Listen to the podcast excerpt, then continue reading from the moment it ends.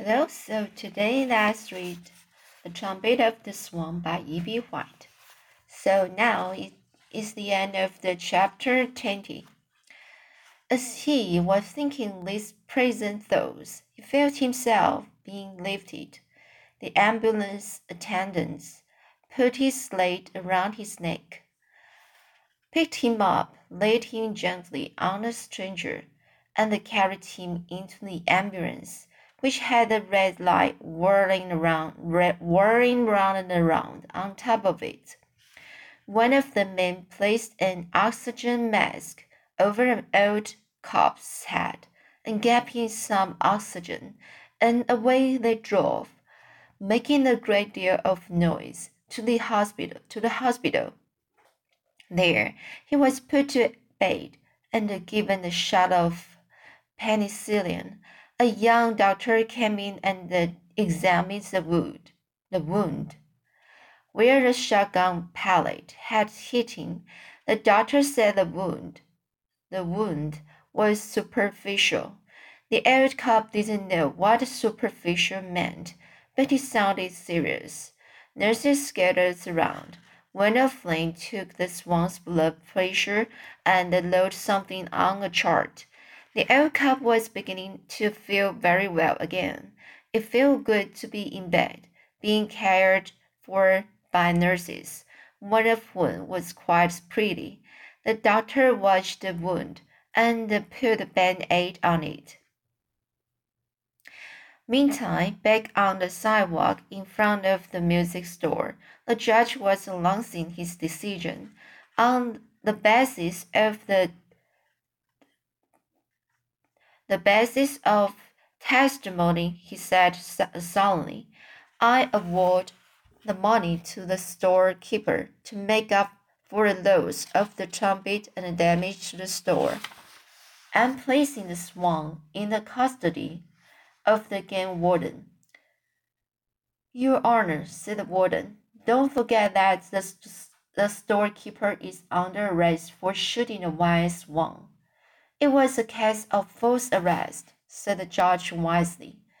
The storekeeper fired his gun at the bird because he was afraid his store would be robbed again. He did not know that the swan was bringing money to pay for a trumpet. The gun was fired in self defense. Everyone in incident. The swan is honest. The debt is paid. The storekeeper is rich. And the case is dismissed. dismissed. A cheer went up from the crowd. The warden looked sulky. The policeman looked glum. But the storekeeper was beaming. He was a happy man. He felt that justice had been done. I have an announcement, he said. I'm only going to keep just an enough of this money to pay for a stolen trumpet and the repair bills for my store. All the rest of money all the rest of the money will be, be given to a good cause if I, I can think of just the right one.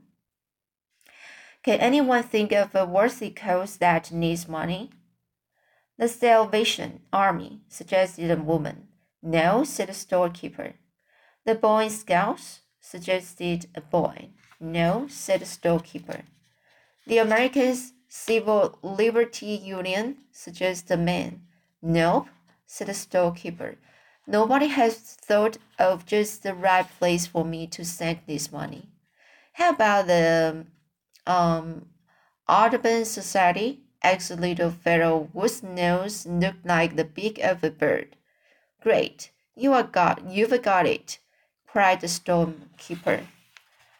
A bird has been very good to me, and now I want to do something for birds the uh, the Audubon Society is kind to birds. I want this money to be used to help birds. Some birds are in real trouble. They face extinction. What's extinction? As Alfred Gore. Does it mean that they stink? Certainly not, said the storekeeper. Extinction is what happens when you are extinct when you don't exist anymore because there are no others like you, like the passenger pigeon and the eastern heath hen and the dodo and the dinosaur. The trumpeter swan was almost extinct, said game warden. People kept shooting them, like this crazy storekeeper, but now they are making a comeback. The storekeeper glared at the warden. I would say they are making a comeback, he said. This one that was just here come back to Billings with four thousand four hundred and twenty dollars and seventy eight cents, and gave it on to me. I call it making a very good comeback. I can't imagine where he got all that money. It's a mighty, mighty funny thing. The storekeeper went back into his music store. The policeman went back to the station house. The judge went back to the courthouse. The game warden walked off down the street toward the hospital, and Alfred Gore, who was still thirsty, continued his journey to the candy store. All the rest of the people wandered away. At the hospital, the old, the old cop lay peacefully in bed thinking beautiful thoughts. He feels thankful to be alive and relieved to be out of date. It was getting dark. Many of the patients in the hospital were asleep already. A nurse came into the cop's room to open his window. When she came back a few minutes later to check the cop's temperatures and give him a back rub, a back rub. The bed was empty. The room was deserted. The cop had jumped out of the window, spread his broad wings, and headed for home through the cold night sky. He flew all night across the mountains and arrived home soon after daylight, where his wife was waiting for him. How did it go? she asked. Very well, he said. An extra extraordinary adventure. I was shot at, just as you predict. Just as you predicted. The storekeeper pointed a gun at me and fired. I feel an agonizing pain in my left shoulder which I've always considered the more beautiful of two of my two shoulders. Blood gushed from my wound, my wound, wound, in torrents, and I sank gracefully to the sidewalk, where I handed over the money and the loss, regained my honor and my decency. I was at death's door. A great multi multitude of people gathered. Blood was everywhere. I became faint and passed out with dignity in front of all. The police arrived. Dozens of them, game wardens flocked to the scene in great numbers, and there was a tremendous argument about the money. How did you know on this if you were unconscious? asked his wife. My dear, said the cop, I wish you wouldn't in interrupt me when I'm telling the story of my trip. Seeing my grave condition, someone in the crowd sum summoned an ambulance, and I was taken to the hospital where I was put to bed.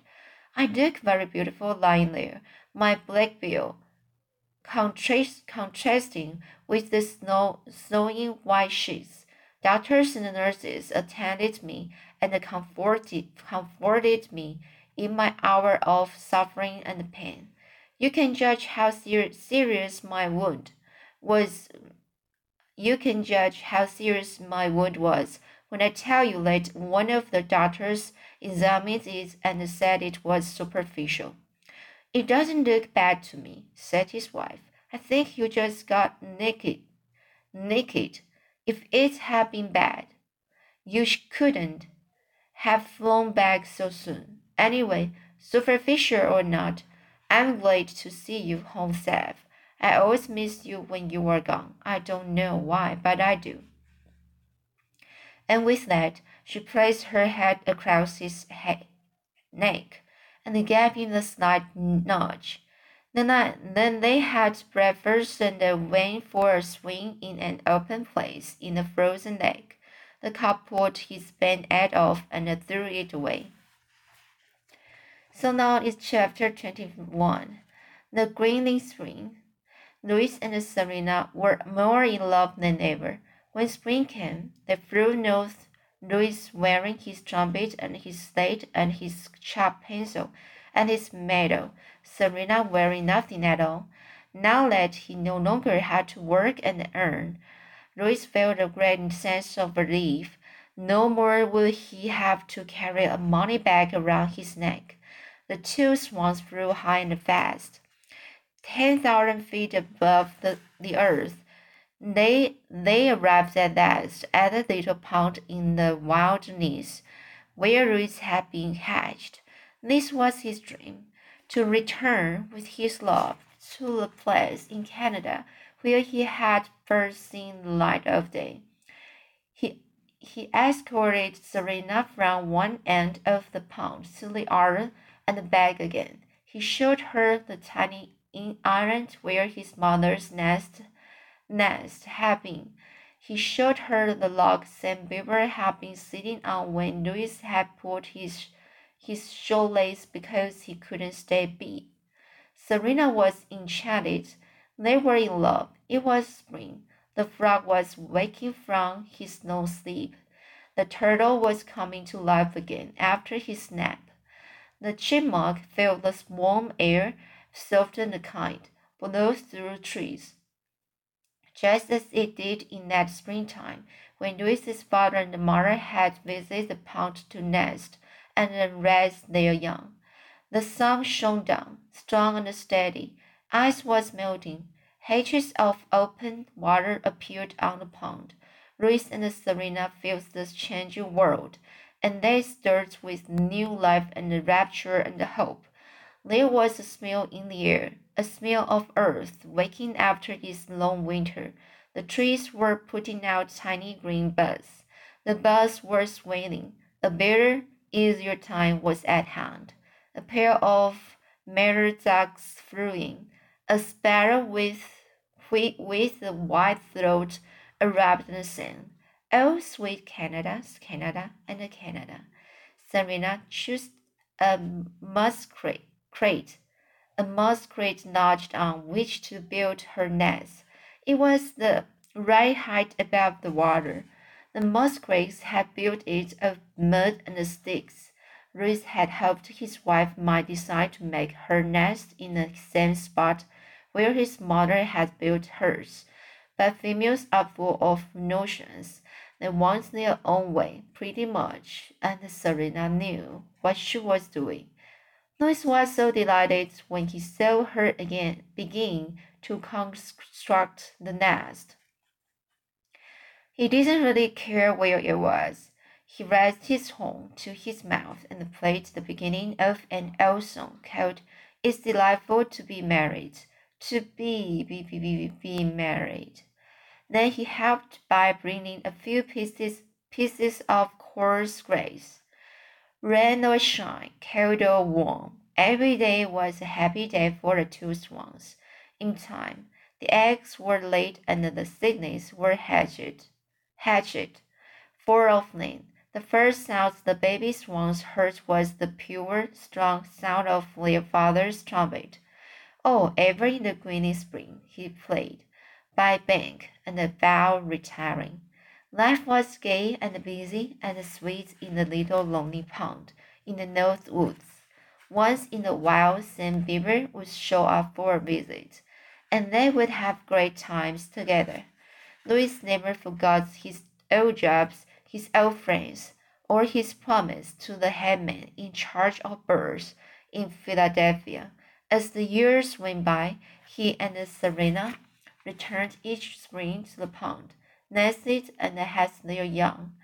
And each year, at the end of summer, when the molted moult, when the moult was over and the flight feathers grew back, back, bagging, Solicitous sentences when the moult was over and the flight feathers grew back in, and the sailors were ready to try their wings. Louis took his family for a long pleasure trip across America. He led them first to Camp Kookooskoos, where he had saved the life of Applegate Skinner and won his medal. the camp would be closed for the season. Season, but Louis liked to revisit it, revisit it, and then wander around, remembering the boys and how he had earned his first hundred dollars as camp bugler. Bugler. Bugler. Then the swans would fly to Boston, where the swan boatman, boatman always gave them a big welcome. Louis would polish up his horn, blow the spit, the spit out of it, and swing in front of the boats again, playing row, row, row your boat. And the people of Boston would hear the familiar sound of the trumpet of the swan, and would flock to the public garden then the boatman would treat Louis and Serena to a night at the Ritz Hotel, while the sailors spent the night by themselves on the lake, watched over by the boatman. Serena dearly loved the Ritz.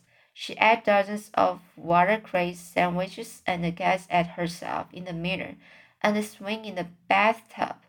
And while Louis stood and looked out of the window at the public garden down below, Serena would walk around, rock round and around, turning lights on and off for the fun of it. Then they would both get into the bathtub and go to sleep. From Boston, Louis would lead his family to the Philadelphia Zoo and show them Bird Lake. Here he would be greeted warmly by the head man in charge of birds if the zoo needed a young trumpeter swan to aid to its collection of waterfowl, Louis would donate one of his sailings, just as he had promised. In later years, Philadelphia was also the place where they would see Sam Beaver. Sam took a job with the zoo just as soon as he was old enough to go to work. He and Louis always had a great time when they got together. Louis would get out his slate and they would have a long talk about old times. So after visit, visiting Philadelphia, Louis would fly south with his wife and children so they could see the great savannas where alligators dozed in the swamp water and turkey buzzards soared in the sky. And then they would return home to spend the winter in the Rock Lakes of Montana, in the lovely, serene, sensational valley, where old trumpeter swans feel safe and unafraid. So let's eat today.